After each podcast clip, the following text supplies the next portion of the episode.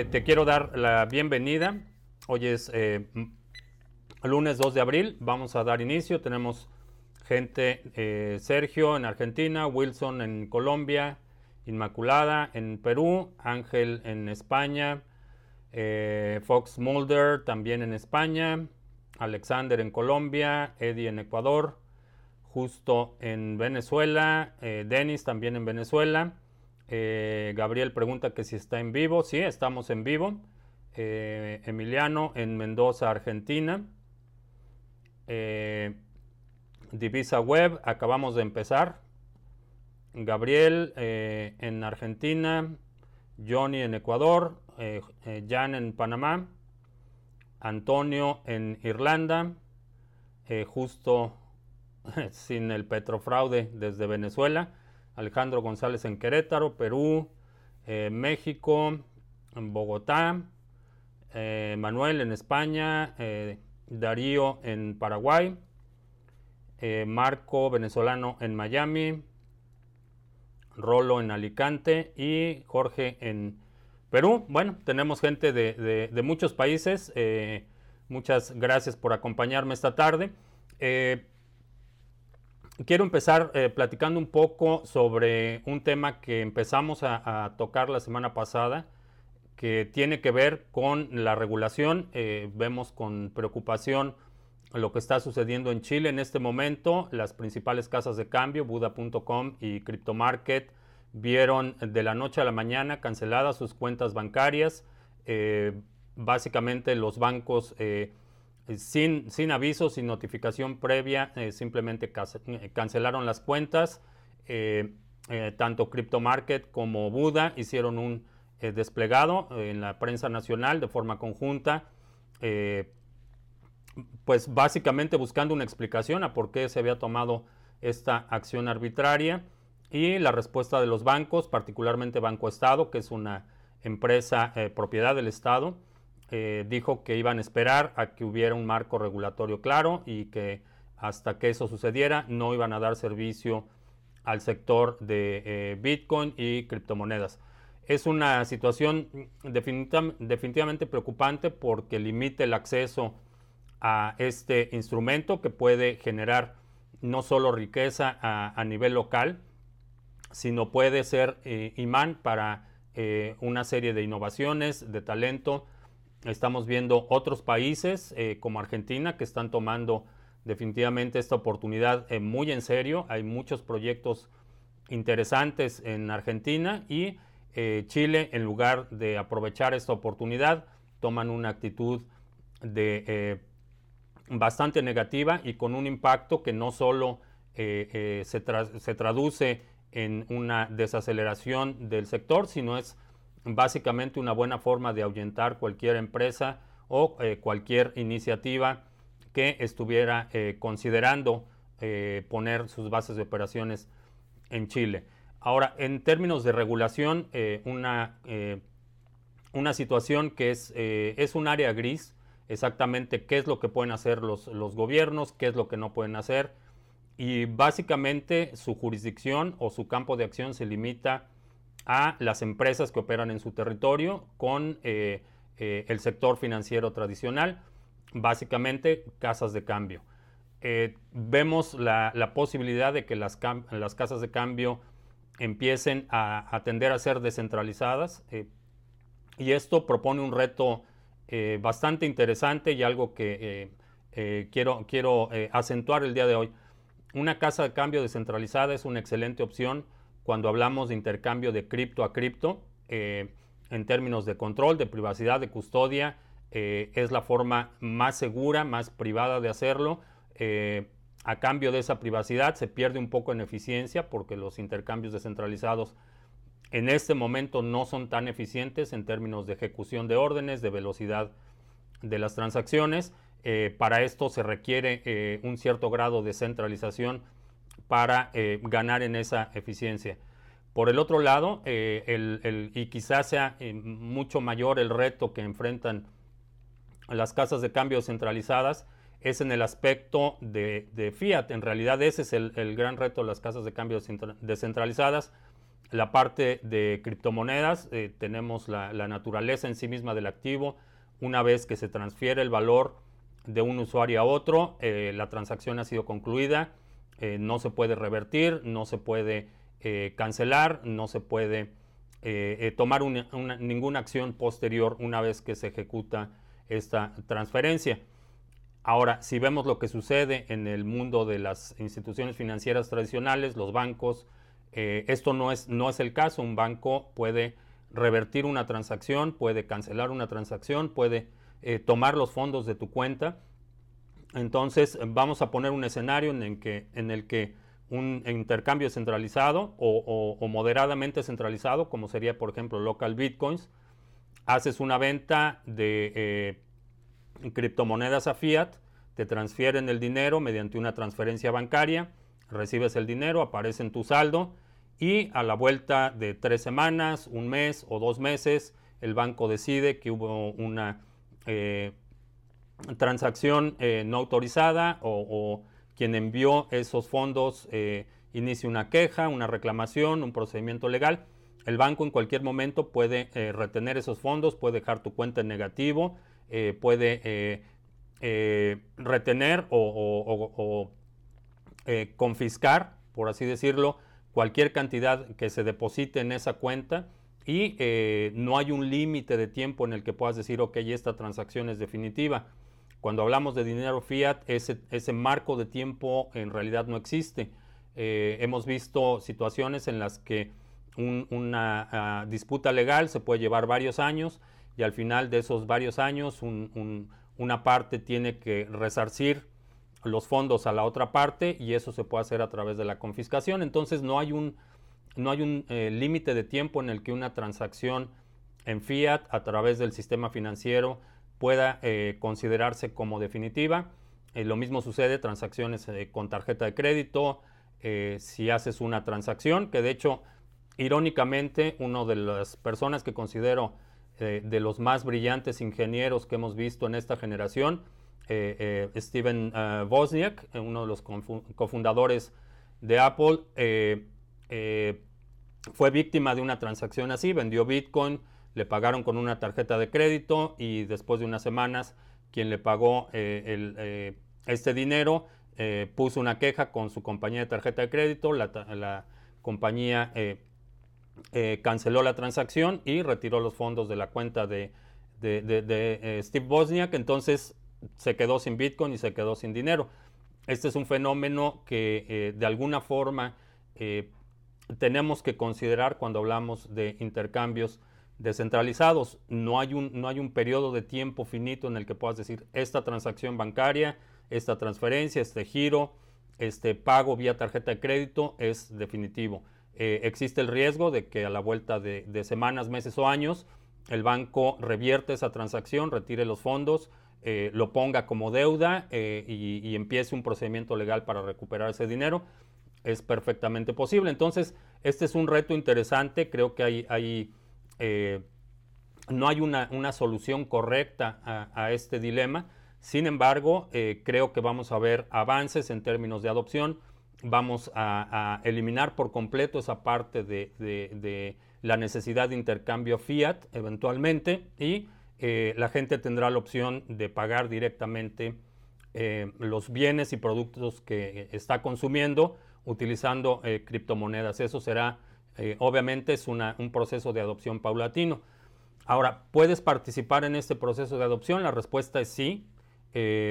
lo puedes hacer desde el punto de vista de divulgación. Hace unas semanas hablaba de qué pasaría si, digamos, toda esta semana eh, cada vez que vayas a comprar algo, simplemente preguntes al, dueño del negocio o al dueño de la tienda si acepta Bitcoin, no con la finalidad de convencerlo, no con, con la finalidad de persuadirlo, sino simplemente para sembrar esa semilla de que la gente está empezando a preguntar por Bitcoin eh, o alguna otra criptomoneda que tú prefieras.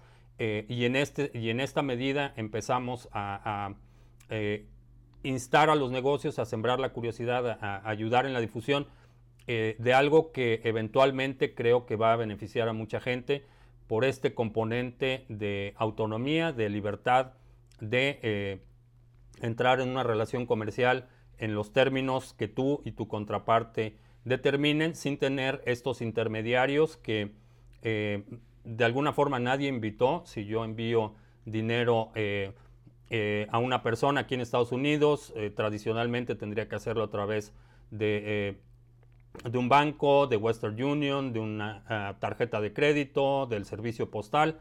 Y todos estos intermediarios no solo encarecen el proceso porque cobran una comisión cada vez que ese dinero cambia de manos, sino por otro lado, eh, existe el componente de que pueden determinar que la, transacción eh, no es para fines que ellos considerarían legítimos o simplemente no está identificado, no tienen información y suspender, eh, retrasar o, inclusive cancelar esa transacción.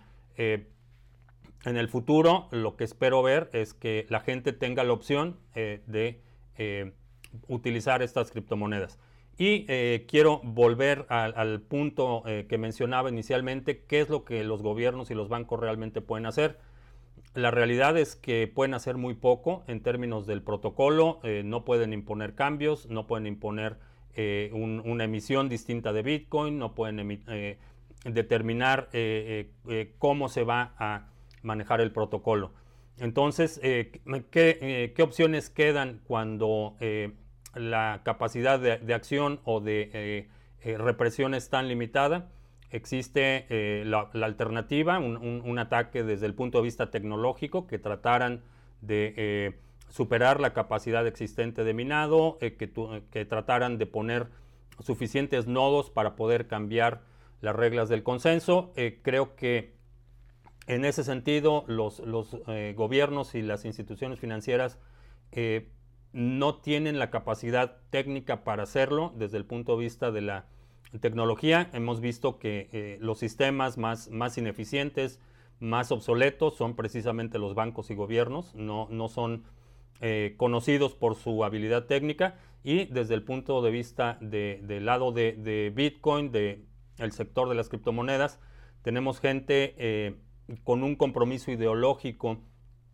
a este proyecto. Entonces hay, eh, desarrolladores, ingenieros eh, con muchísima capacidad intelectual, con muchísima capacidad técnica. Entonces, desde el punto de vista de un ataque en, el frente tecnológico, creo que sería una, guerra perdida desde el inicio.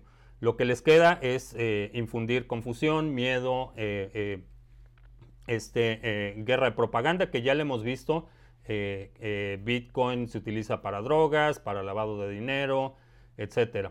Entonces ese es el frente que les queda, el frente de propaganda y, lo único que, podemos hacer frente a, un embate de esta naturaleza es eh, verificar las fuentes, tomar responsabilidad no solo de las finanzas, sino de la información, verificar lo que estamos escuchando, entender los argumentos, entender la tecnología y eventualmente, eh, mm, más que entrar en una guerra, en una confrontación directa con los bancos, enfocar los esfuerzos en la adopción, en la educación de la gente, en la responsabilidad, en la seguridad y eventualmente creo que eh, como sector eh, tenemos una tecnología superior, tenemos la capacidad técnica, tenemos la,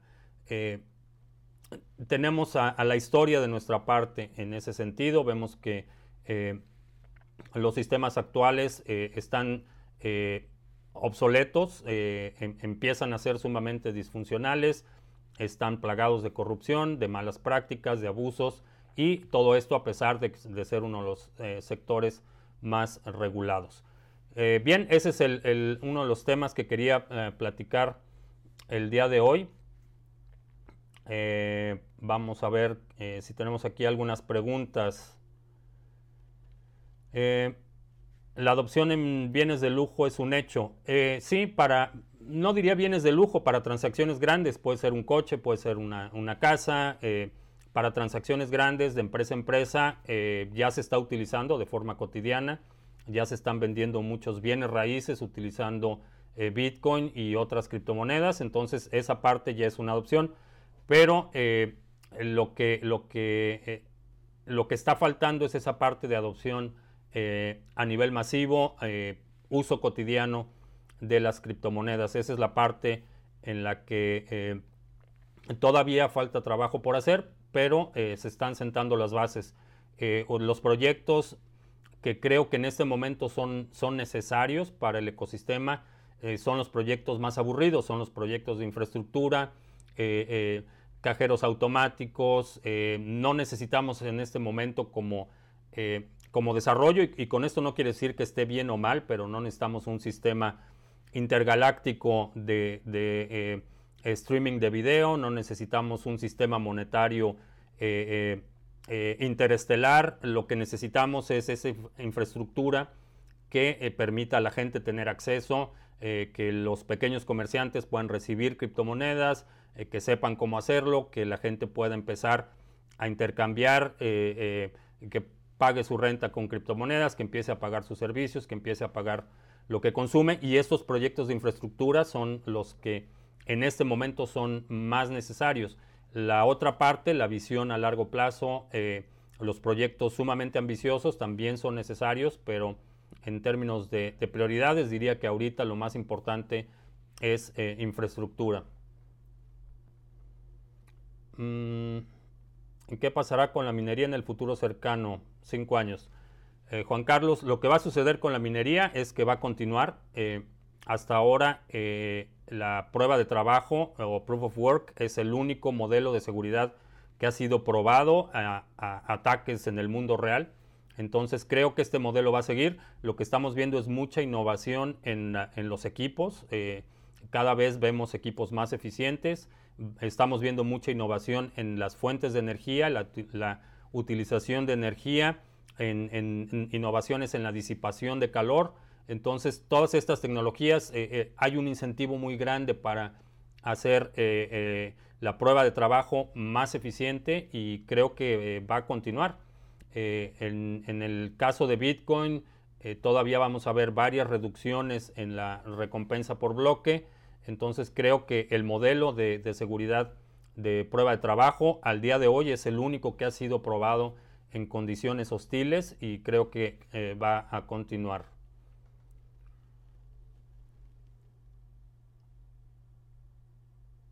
Mm, a ver, vamos a ver a quién más tenemos. Eh, los contratos de minería de Minergate. Eh, Minergate, lo que te puedo decir de ellos es que es una eh, empresa establecida, tienen ya varios años operando eh, su pool de minería y en términos de, confiabilidad creo que sería de las empresas eh, ya establecidas en el sector. El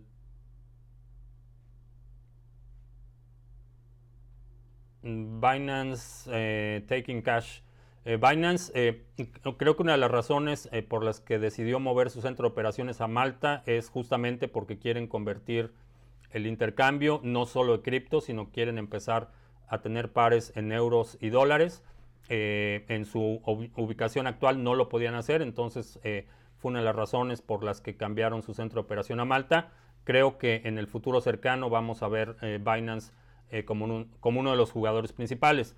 Ahora, en el momento que integren estos pares de fiat, eh, lo que va a suceder es que aunque ellos eh, eh, operen en un, ambiente regulatorio bastante flexible, puede ser que países en Europa o aquí en Estados Unidos empiecen a ejercer presión contra Binance y impidan que residentes de ciertos territorios utilicen esa casa de cambio. Eso es algo posible y que vamos a ver en el futuro.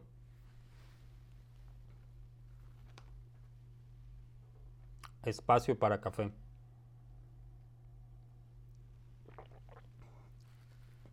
Eh, Oscar, como lo he comentado en ocasiones anteriores, OmniaTech no tiene contratos con Genesis Mining. Genesis Mining no les da capacidad, no les renta capacidad a OmniaTech. OmniaTech ha insistido en eh, engañar a sus clientes potenciales diciéndoles que está respaldado por Genesis Mining, pero Genesis Mining lo ha desmentido en múltiples ocasiones.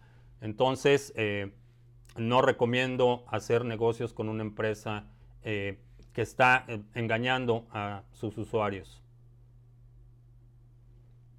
Saludos a Mérida, Yucatán. ¿Es de preocuparse el valor actual de Bitcoin o es un ajuste? Eh, depende de cuándo entraste, depende de tu precio de entrada. En general, eh, creo que la gente que está más alarmada es la que compró en noviembre, diciembre.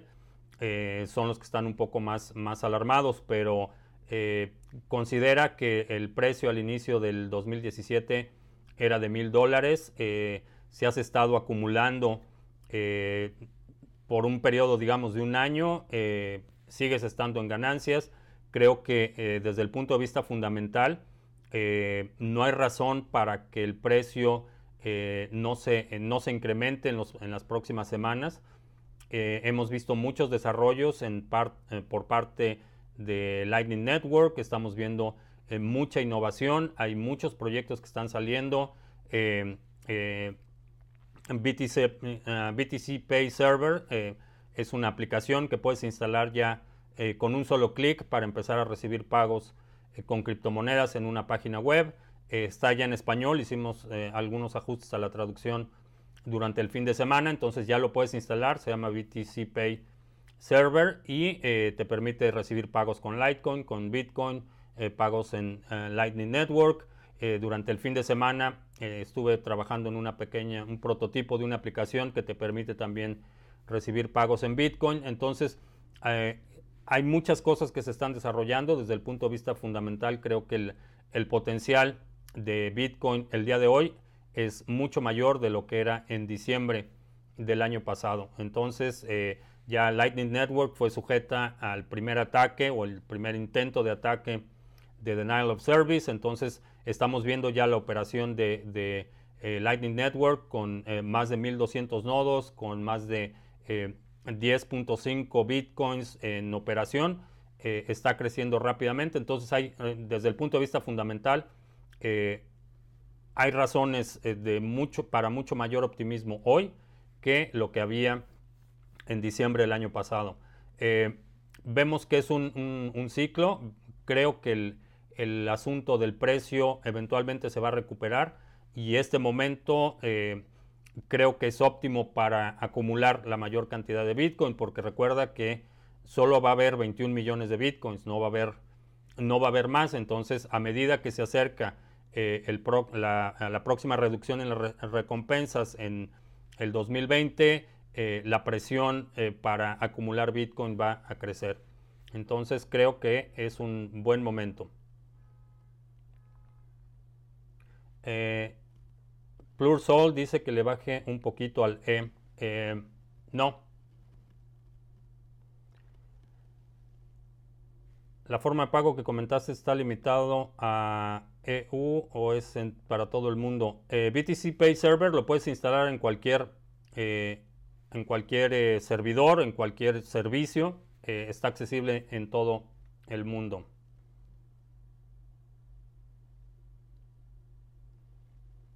Saludos en las montañas de Colombia. Eh, Pilar fue un proyecto en el que participamos en el, en el ICO el año pasado. Hemos visto mucha actividad, mucho desarrollo. Están trabajando eh, bastante, eh, de, de, forma muy, muy consistente en la plataforma y creo que va a haber noticias bastante interesantes en las próximas semanas. Centra ICO, el ICO que promovió el boxeador Mayweather. Eh, hoy hubo un anuncio por parte de las autoridades financieras, Comisión de Valores aquí en Estados Unidos, donde eh, fincaron cargos criminales en contra de los fundadores. Uno de los fundadores fue arrestado en el aeropuerto mientras trataba de salir del país. La moneda se desplomó, eh, perdió en las primeras horas eh, tras el anuncio un 25%. La realidad es que va a ser un proyecto que va a valer lo mismo que nuestro Café Coin. Cero.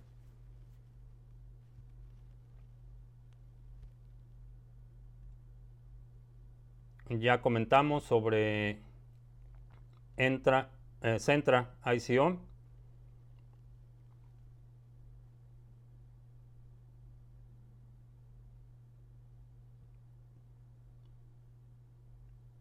¿Cuántas monedas se van a necesitar para configurar un masternode de ADA? Eh, ADA no va a tener el, modelo de masternodes. Eh, ADA vas a hacer staking eh, con nodos regulares. No han anunciado exactamente cuántas se van a necesitar. no hay información al respecto. Todavía el proyecto va en un 75%. La parte del, staking va en un 75% de avance. Entonces quizá a lo mejor en, en mes o mes y medio veamos detalles sobre cómo va a operar la parte del staking en los nodos eh, de Cardano o ADA.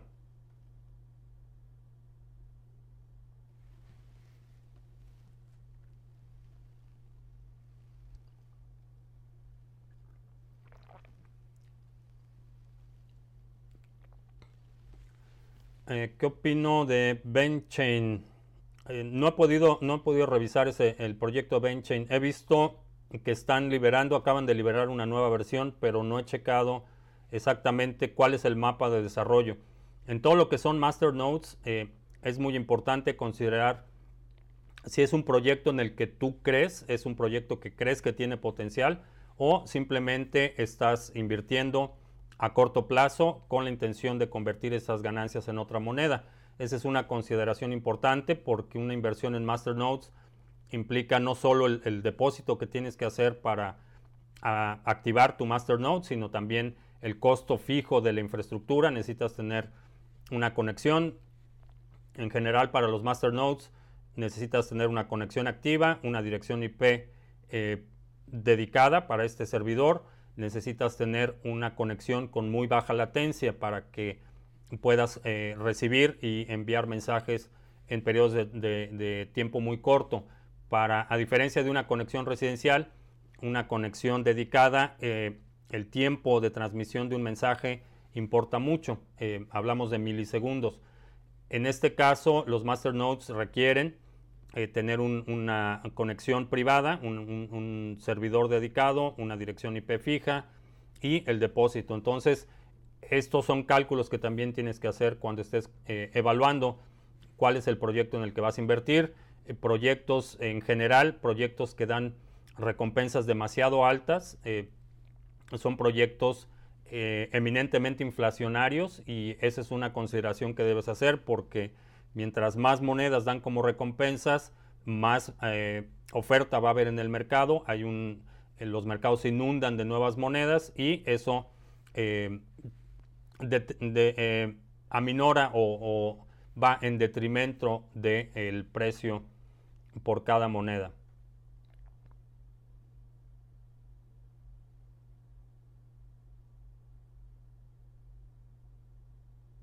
Neo será divisible algún día, no creo, no he visto nada en el mapa de desarrollo de Neo para hacerlo eh, divisible.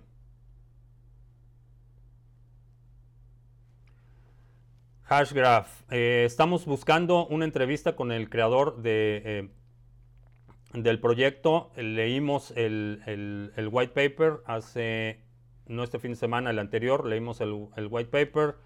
Lo estuve estudiando. Hay cuestiones bastante interesantes, hay algunas partes que no me quedan muy claras, entonces estamos buscando una entrevista con el creador. En este momento me parece que está en Singapur, eh, va a estar aquí en Dallas eh, en las próximas semanas y vamos a tener un, a, procurar tener una entrevista con ellos.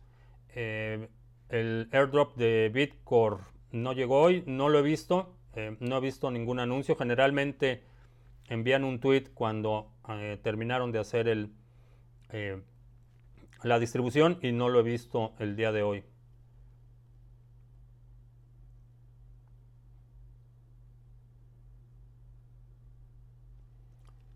Eh, Elliot pregunta, en Chile todos los bancos han cerrado las cuentas de los exchanges. He visto que esto haya ocurrido en otro país. ¿Existe una solución para esto? Eh, Elliot, eh, cuando terminemos la sesión puedes volver a ver la primera parte. Hablé precisamente de ese tema. Y en cuanto a si hay algún otro país en lo que hayamos, que, hayamos visto esta situación, lo vimos obviamente en Venezuela, pero de ahí en fuera no he visto ningún otro país que de plano niega el servicio a todas las casas de cambio eh, de forma unilateral. pero no puede ser el primero. Eh, lo he comentado anteriormente que, eh, por ejemplo, Scotiabank no es una empresa local, no es únicamente en Chile, es un banco transnacional y pudiéramos estar viendo que la situación en Chile es únicamente un experimento para otras, eh, otros países o otras localidades.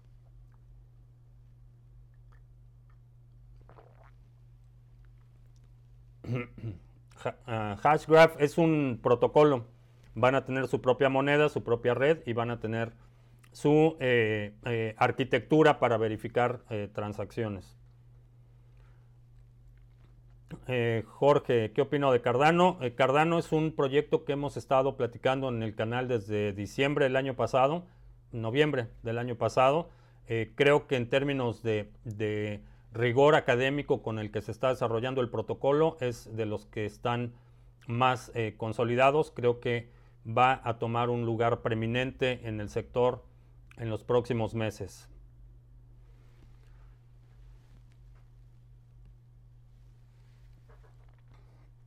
Mm, tengo un negocio específico, un mini market. ¿Cómo se podría hacer para empezar a recibir pagos en BTC? Eh, lo que puedes hacer es dos partes. Primero, imprimir tu código eh, QR, el código de respuesta rápida, imprimirlo, tenerlo ahí junto a tu caja registradora para que ahí te puedan mandar los pagos y lo único que tienes que hacer es tener una forma de monitorear cuando recibas un pago. Si tienes una cartera móvil, puedes activar notificaciones. Eh, hay carteras que te permiten hacer esto y eh, en el momento que recibes el pago puedes eh, confirmarlo en tu cartera y liberar la mercancía. Desde el punto de vista contable, esa es una historia separada, requiere un poco más de, detalle, pero la, mecánica sería esa, enseñarles el código QR, eh, escanea a tu cliente el código, hace el pago, tú confirmas en tu cartera que recibiste el pago y entregas la mercancía. Con eh, Lightning Network eh, va a ser un poco más rápido porque no necesitas esperar las confirmaciones, pero eh, para poderlo hacer lo puedes hacer ya con esta mecánica.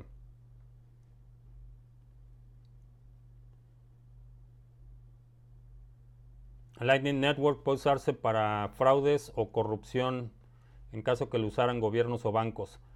Eh, no Lightning Network, cualquier, cualquier cosa puede utilizarse para fraudes o para corrupción. Lo vemos en el sistema financiero tradicional, lo vemos en Bitcoin, lo vemos en todas las criptomonedas, lo vemos en bienes raíces.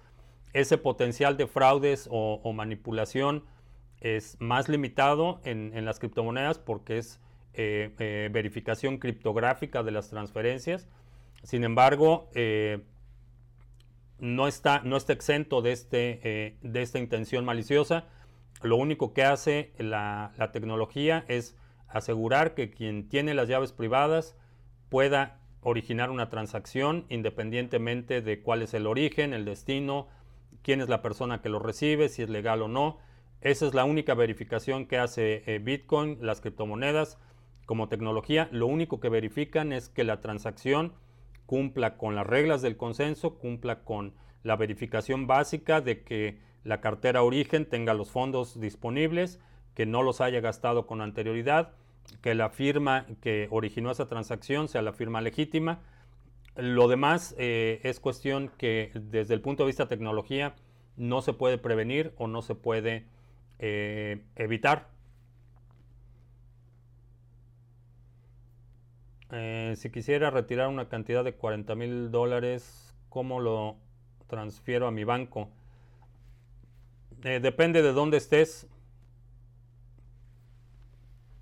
Eh, la, cuestión geográfica es lo que va a determinar la, la forma de hacerlo.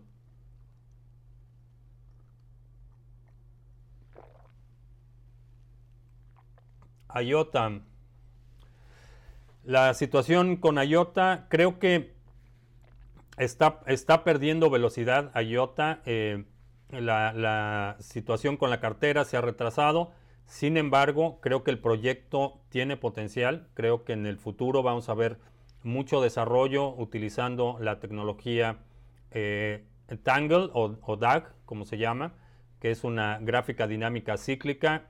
es distinto de la cadena de bloques porque no hay, no hay bloques, cada transacción tiene su propio eh, proceso de verificación, se verifican eh, contra y contienen los hashes de transacciones eh, anteriores, entonces cada, cada transacción es una entidad autónoma, no hay, no hay bloques, no hay ese tiempo de espera para crear un bloque, sino que cada transacción se valida de forma instantánea. Tiene sus riesgos, tiene sus, retos a superar, sin embargo, eh, creo que van en el camino correcto en términos de adopción, en términos de aplicación y eh, consolidación de la tecnología. Eh, es todavía muy temprano para saber si, si, realmente va a funcionar o no, pero en términos de posibilidades creo que tiene una gran posibilidad de convertirse en un proyecto bastante grande. Eh, veo a EOS como competidor futuro de Ethereum. Pudiera ser, esa es la intención de EOS. Eh, sin embargo, lo he mencionado con anterioridad. El problema que tengo con EOS es que el fundador de EOS, Dan Larimer, no tiene un hábito de terminar sus proyectos. Empezó con BitShares y lo dejó a la mitad. Después empezó con Steemit y lo dejó a la mitad. Entonces, eh, con esa trayectoria, no me sorprendería si a la vuelta de un par de meses eh, anuncia que va a dejar el proyecto y eh, se dedica a hacer otra cosa. Esto ah, ah, tiene un impacto en los proyectos porque, sobre todo en, esta, en esa primera parte de adopción y aceleración, es muy importante que tengan una, guía clara y cuando uno de los fundadores empieza a titubear o empieza a dar señales de poco interés en el proyecto, eh, los proyectos tienden a retrasarse, empiezan a haber dificultades, empieza a haber problemas en la dirección y no me sorprendería si en eh, un par de meses veamos la misma situación con iOS.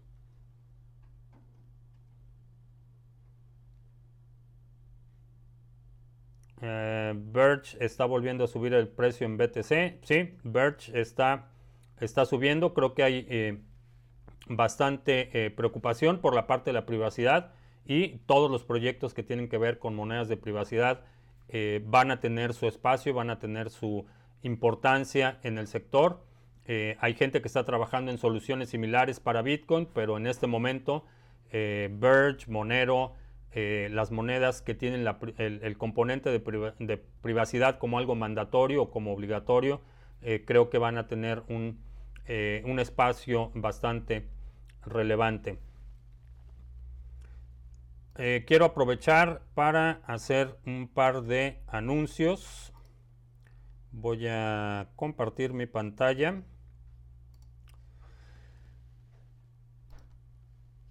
Eh, este es un, un, evento en el que voy a estar eh, voy a estar participando. Es en octubre. Es un proyecto dedicado principalmente para desarrolladores es el octubre 12 y 13 de, del 2018, va a ser aquí en Dallas y vamos a estar cubriendo este evento. Tenemos también eh, Future Tech Expo, que es un evento, va a estar aquí en, en, el Centro de Convenciones de Dallas.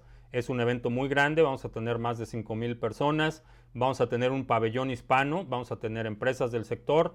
Voy a estar hablando en esta eh, conferencia y eh, va a estar, eh, hoy confirmaron que va a estar la, eh, la, hermana de Mark Zuckerberg, que fue también una pieza importante en el desarrollo de Facebook, va a estar dando una conferencia, va a estar Tim Draper y vamos a tener empresas del sector en el pabellón hispano. Esto es de septiembre 14, 15 y 16 aquí en el Centro de Convenciones de Dallas.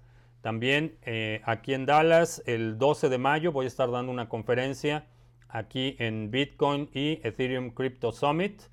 Vamos a, hablar del desarrollo del sector en Latinoamérica. La conferencia va a ser en inglés, pero si estás en el área o quieres participar en este evento, es el sábado 12 de mayo aquí en Richardson, que es un suburbio de la ciudad de Dallas. Y el Sábado 7 de abril tenemos la sesión del grupo privado. Es una sesión en la que nos reunimos eh, inversionistas del sector, eh, hablamos sobre ICOs. Eh, en esta sesión vamos a tratar la parte de proyectos para flujo de efectivo. Es una sesión pequeña, tenemos únicamente 25 lugares para esta sesión y en esta sesión hablo de algunas cosas que por, por restricciones legales o de oportunidad no puedo discutir abiertamente en el canal. Quedan eh, algunos lugares, eh, todavía puedes participar en la sesión. Es este sábado 7 de abril y aquí en la descripción del video dejé los links para que puedas checar estos eventos. Si te interesa participar en alguno, lo puedes hacer. Para este evento de septiembre en Dallas tenemos un código de descuento. Puedes utilizarlo, eh, está en el link aquí abajo en la descripción. Te recuerdo también que estamos transmitiendo en vivo los lunes a las 7 de la noche aquí en YouTube. Estamos los miércoles a las 7 de la noche transmitiendo por YouNow. Los viernes a las 12 del día, hora del centro de Estados Unidos, estamos transmitiendo directo en eh, Twitch y estamos grabando las sesiones. Vamos a poner el podcast disponible en eh, prácticamente todos los reproductores de podcast. Estamos en iTunes, estamos en Anchor FM, estamos en iBox y si buscas en Google Criptomonedas TV nos encuentras rápido. Si no te has suscrito al canal, también te recuerdo que te suscribas para que recibas notificaciones cuando estemos al aire, cuando estemos subiendo videos, tutoriales y demos que estamos desarrollando. Eh, invertir OneCoin. Eh, OneCoin es eh, tiene todas las señas de ser una estafa, no es una cadena pública, nadie sabe si realmente existe el suministro que dicen que existe, nadie sabe si le están usando o no. Los directivos de esta compañía están bajo investigación criminal en varios países, entonces OneCoin y OneLife eh, no, es, no es una eh, inversión que recomendaría, eh, definitivamente hay muchas otras formas de generar ganancias, dividendos, apreciación de la inversión sin tener que entregarle la custodia de tu dinero a un tercero, que esto es algo que recomiendo no hacer, inclusive con las casas de cambio. He mencionado anteriormente que las casas de cambio deben ser tratadas como baños públicos, vas a lo que vas y, te sales, no te quedas allí a socializar. Lo mismo las casas de cambio, tienes el dinero que vas a hacer utilizar para trade, lo pones en una casa de cambio, compras lo que tienes que comprar y retiras tu dinero. El petro en Venezuela. Eh, es, me refiero al petro como la corruptomoneda. Definitivamente es un instrumento eh, que no tiene ningún valor, eh, ningún potencial de apreciación. Hemos visto que lo que hicieron con la economía, el precio del, del, bolívar está, este, sea, el, el, poder de compra del bolívar se ha eh, deteriorado dramáticamente en los últimos 15 años y los mismos que manejaron esa economía ahora están ofreciendo el petro, que dicen que está respaldado por petróleo, petróleo que ya le deben a China, eh, tienen una emisión que va a estar controlada por el gobierno, entonces en ese sentido utilizan la tecnología, creo que lo único que aprender como lección, lo único que vale la pena aprender, aprender del petro es que las criptomonedas pueden, pueden ser una opción para la gente que, tiene, que quiere eh, tomar control de sus finanzas. Entonces, si estás en Venezuela, la recomendación es que utilices Bitcoin, utilices Onyx, utilices alguna criptomoneda que te permita tomar ese control de tus propias eh, finanzas. En cuanto al petro como inversión, creo que es una mala idea, es una mala inversión y eh, no le veo un destino muy distinto al bolívar.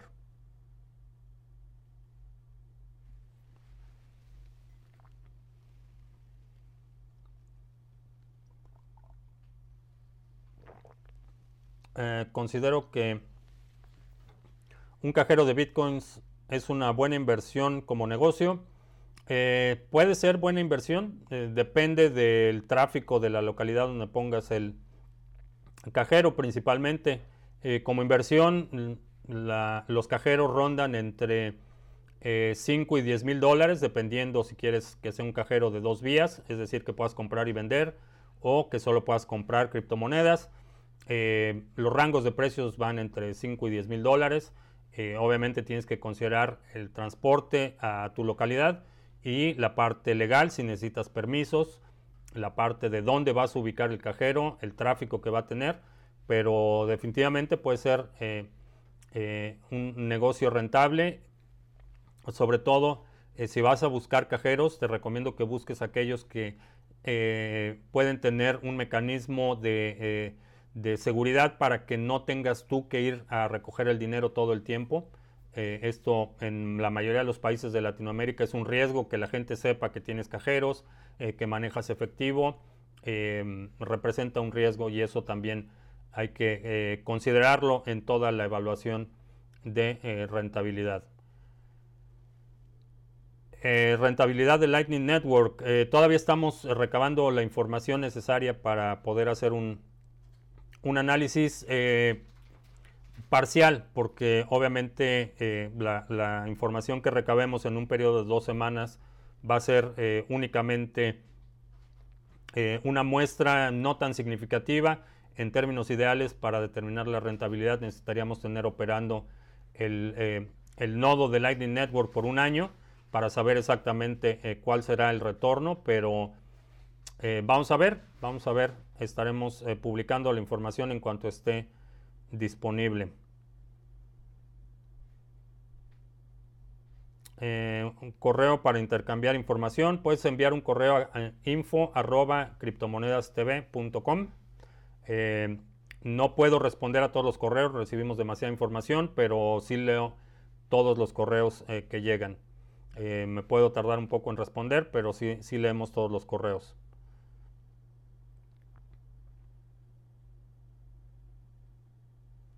Las recompensas de BTC en la actualidad es 12.5. Ese número se distribuye a la red mensualmente. No, ese es el, 12.5, es eh, recompensa por bloque. Quiere decir que cada vez que un minero encuentra un nuevo bloque, cada vez que crea un bloque y ese bloque es validado, en ese bloque el minero incluye una recompensa de 12.5 bitcoins para su propia cartera. Entonces esos 12.5 bitcoins son para el minero eh, que encontró el hash correcto para ese eh, bloque. No se distribuye. Por eso los pools de minería eh, son tan importantes porque mucha gente puede participar en esta recompensa y no es únicamente un minero independiente.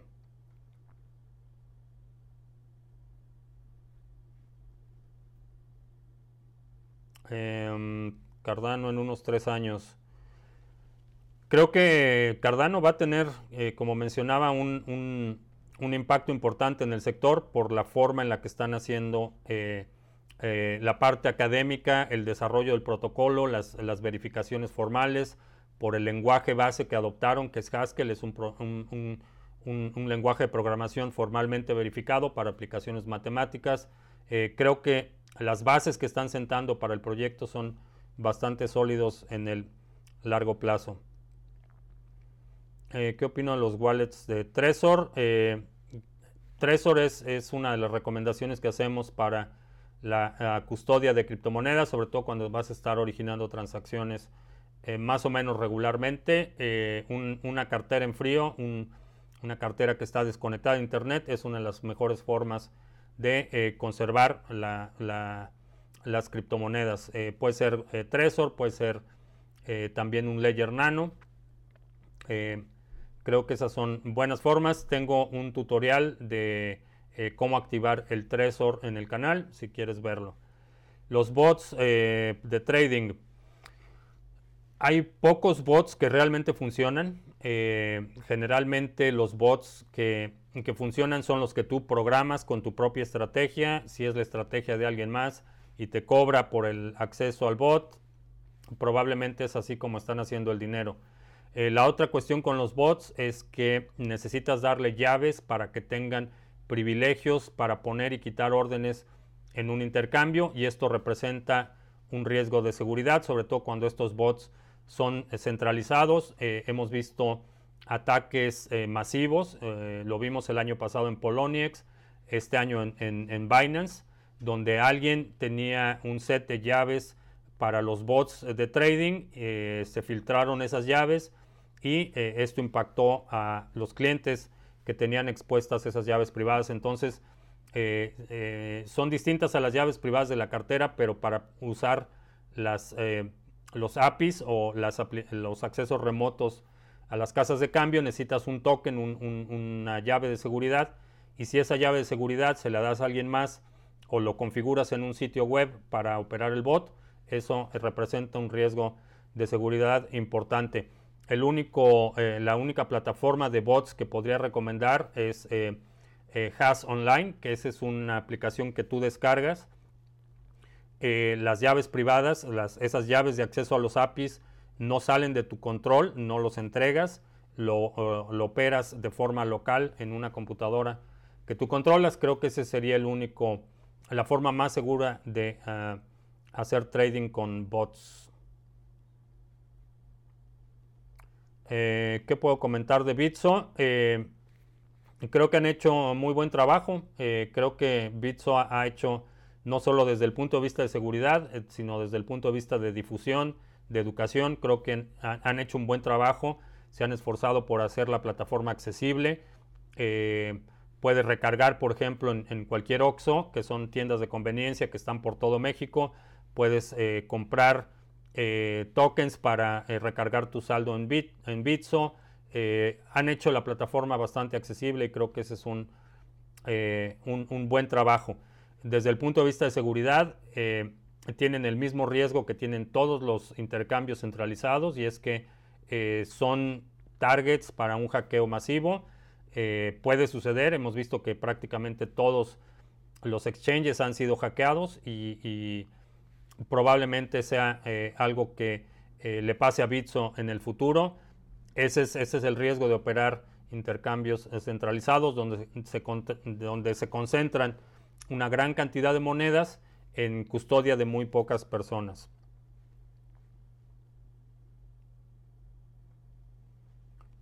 Eh, damos señales de trading, ¿no? Eh, ¿Qué opino de eh, Wallet Exodus? Me gusta mucho la interfase de Exodus, creo que en términos de soporte dan un soporte excelente, responden muy rápido. El único problema que, me gustaría ver que resolvieran en el futuro es el cálculo de las comisiones por transacción por defecto calcula la comisión más alta para que tu transacción sea incluida en el bloque siguiente y no tienes forma de modificar este parámetro.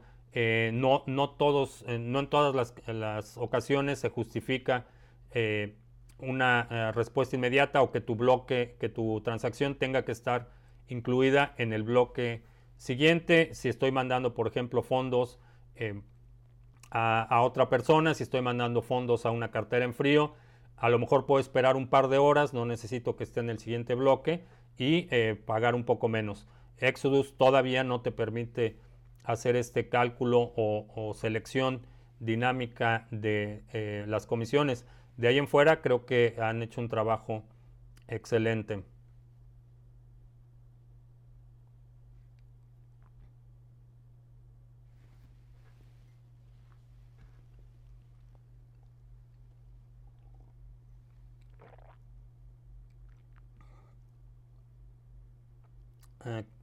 ¿Qué sé sobre el cartel que está manejando Bitcoin a su antojo desde diciembre con los contratos futuros?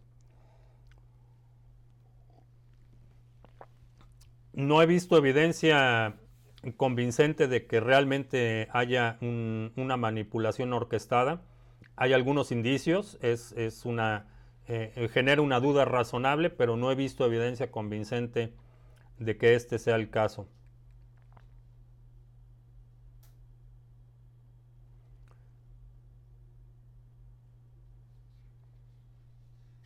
Eh, si invierto comprando las monedas en el portafolio mini, ¿debes crear un wallet en cada una de ellas? Eh, sí, la idea, lo ideal es que tengas la custodia de tus monedas, que tengas un wallet para cada una. Hay algunas que puedes eh, consolidar en, carteras multiactivos. Y ah, en, cada, si, si ves en el portafolio mini, ahí tengo indicado donde hice la compra para cada una de esas. Eh, ahí mismo puedes comprar las monedas. Eh, casi todas están o en Cryptopia o en eh, Bitrex. BitClub Network. Eh, BitClub Network. No tengo ninguna razón para pensar que realmente están minando. Tienen su pool de minado que está subsidiado y el hecho de que una de las cabezas visibles, una de las figuras más eh, visibles del proyecto, sea alguien con un largo historial eh, criminal, eh, no me da ninguna confianza.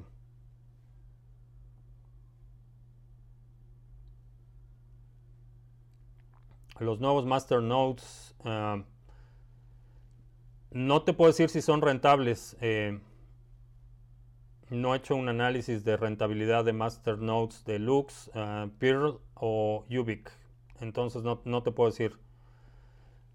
Eh, ¿qué, opinión tengo de lo Cliff High otra vez? Cliff High es el Walter Mercado de las criptomonedas. Y si no sabes quién es Walter Mercado, puedes ir en Google y busca Walter Mercado.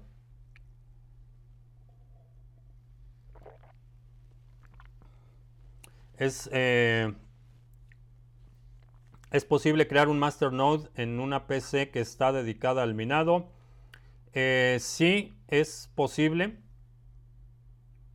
Depende de, los requerimientos del, del masternode de la plataforma. Hay algunos que requieren una latencia mínima, pero si, tu PC cumple con las especificaciones y es un equipo que está conectado las 24 horas de cualquier manera, eh, sí lo puedes operar. Eh, ¿Qué pasaría eh, con Bitcoin, si Satoshi Nakamoto libera el mercado el 7% que tiene en su cartera.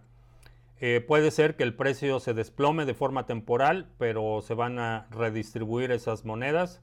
Alguien las va a comprar y alguien las va a guardar. Eh, no desaparecen.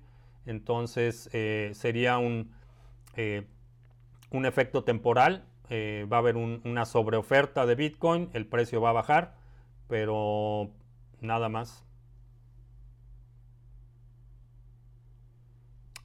Eh, ¿Qué opino? ¿Algún wallet diferente para ADA? Todavía no. Todavía no hay wallets para ADA. Jason acaba de encontrar a Walter Mercado en Google. Bueno, ya, ya sabes entonces a qué me refiero.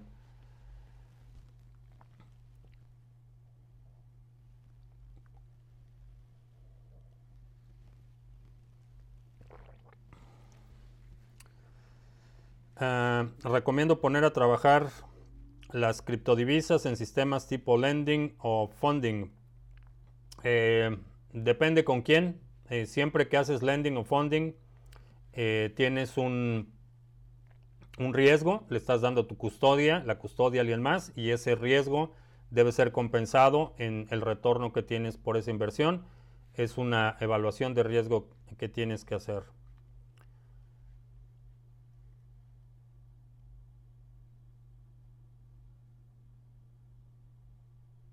Aparte de Walter Mercado, ¿qué opino de Nexus Global? No he analizado Nexus Global.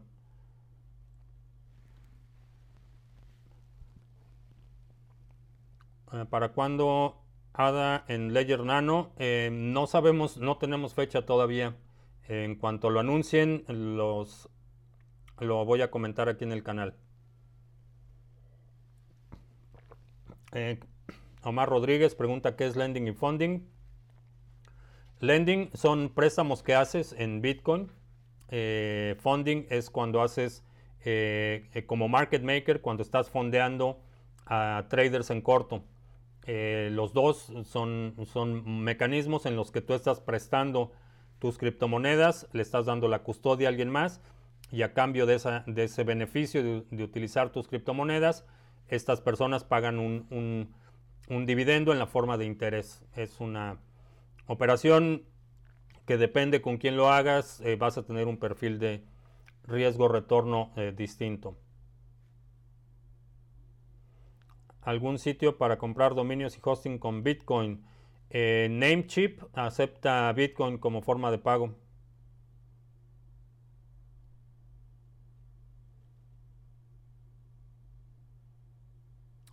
para guardar la cartera de ADA que no se sincroniza se tarda mucho. Se tarda mucho en sincronizarse la cartera de Cardano. Eh, puede ser hasta dos días dependiendo de tu eh, conexión. Así es que eh, lo único que te recomiendo es paciencia con eso. ¿Qué monedas tengo para holding? puedes checar a principio de año hicimos un video sobre las cinco monedas que vamos a estar acumulando a lo largo de este año.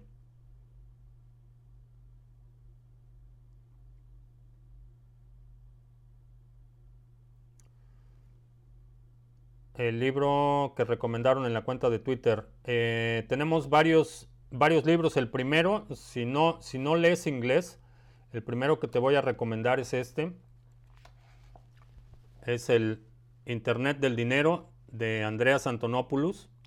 Eh, es un libro, no es un libro técnico, es una compilación de sus pláticas y tiene, eh, es bastante, una lectura bastante ligera eh, importante para entender el sector de las criptomonedas, exactamente qué es Bitcoin, cómo funciona, cómo funciona el dinero, cómo impacta la parte de la regulación. Creo que es un recurso bastante valioso.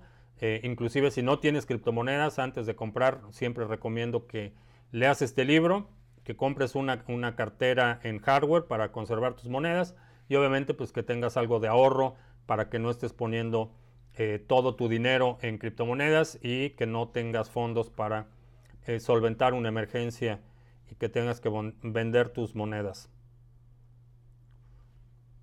Algún token de algún fondo que entregue dividendos. Em, puedes checar a, Economy, es un token RC20 de Ethereum que representa un holding de varias monedas. No pagan dividendos, pero lo que hacen es un eh, una recompra de monedas y eso ayuda a la apreciación.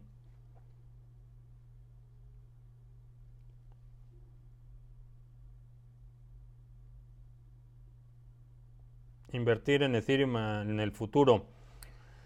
Eh, hubo un anuncio importante hace un, me parece que fue ayer.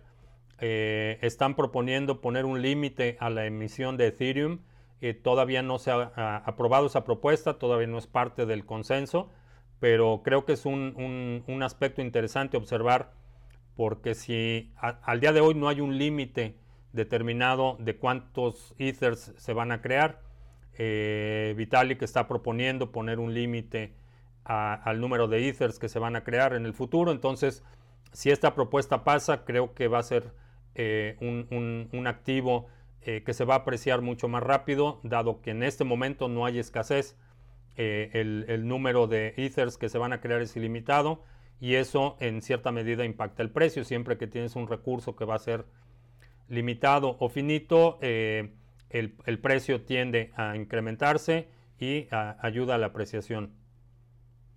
Uh, The Bitcoin Standard. Ah, ese es un libro bastante interesante todavía está en preventa. Nosotros acabamos de, ordenar nuestra copia. Hemos seguido al autor eh, ya por bastante tiempo y tiene, ideas muy interesantes de cómo se puede adoptar un estándar eh, eh, transnacional para pagos, remesas, para comercio internacional y las propuestas que tiene el libro son bastante interesantes.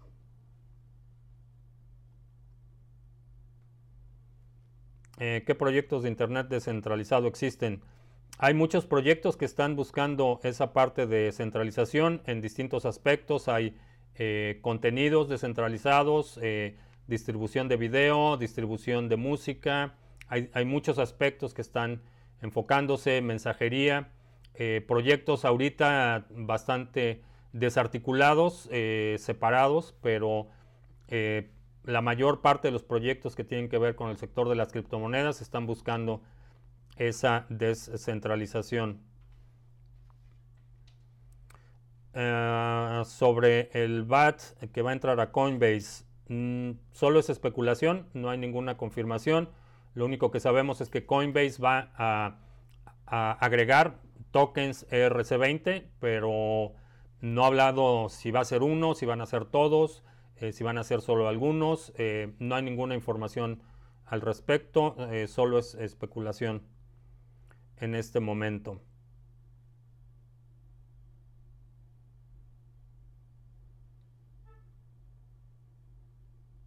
¿Es Charlie Lee el creador de Bitcoin? No. Charlie Lee no es el creador de Bitcoin, es el creador de Litecoin. Y creó Litecoin porque ya existía Bitcoin. De otra forma no habría creado Litecoin.